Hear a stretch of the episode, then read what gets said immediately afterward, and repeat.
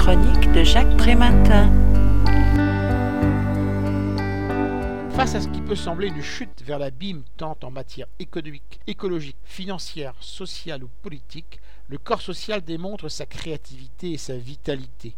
Les initiatives foisonnent, déployant des relations de coopération, promouvant la diversité, comme l'illustre Hervé Chéniaud dans son livre Citoyens pourquoi faire Construire une démocratie sociétale.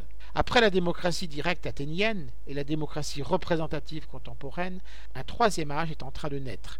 Démocratie participative, elle s'enfermerait dans le local. Démocratie directe, elle donnerait aux citoyens l'illusion d'être tout individuellement. Démocratie sociale, l'intérêt particulier l'emporterait sur l'intérêt général. Démocratie d'opinion, elle se limiterait à la quantification par les sondages. Non, c'est une démocratie sociétale qui émerge, mobilisant bien plus les comportements que les droits et s'imposant par un mouvement allant non du haut vers le bas, mais l'inverse. C'est celle qui permet de construire des politiques avec les citoyens et non pour eux celle qui propose une responsabilité partagée entre élus et électeurs, celle qui libère les énergies citoyennes, seule à même d'apporter des réponses à la hauteur des défis.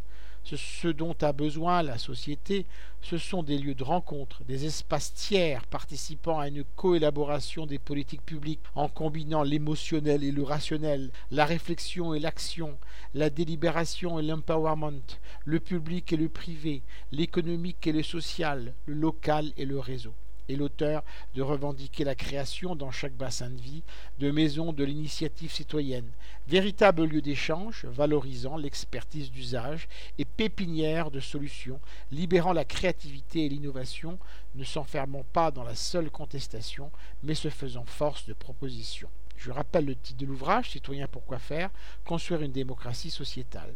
L'auteur en est Hervé Chéniaud, il a été publié aux éditions Chroniques Sociales en 2016 et est vendu 12,90 euros.